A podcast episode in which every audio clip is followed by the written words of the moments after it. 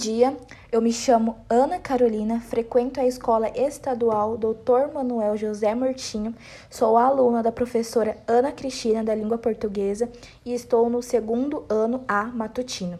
E eu vou falar com vocês um assunto muito importante, que é sobre a conscientização ambiental.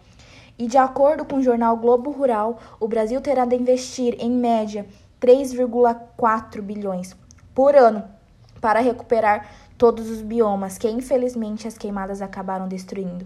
O jornal conclui dizendo que até meados de 2030 o cerrado, considerado um dos maiores entre os biomas, poderá não existir mais.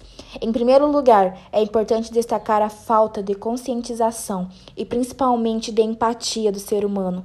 Estão brincando com algo que não se brinca e se auto prejudicando.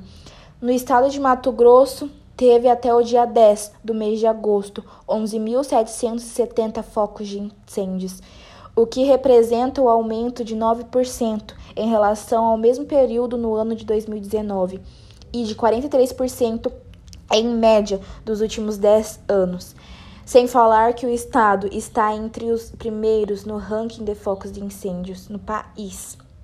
Podemos tirar dessa situação que devemos nos posicionar. Já passou do tempo de sairmos do comodismo. Estamos vendo as nossas riquezas indo por água abaixo, literalmente, sem fazermos nada. E eu queria deixar isso para vocês, para a gente ter a conscientização do que está acontecendo com o nosso país, não somente com o nosso país, mas com o mundo inteiro.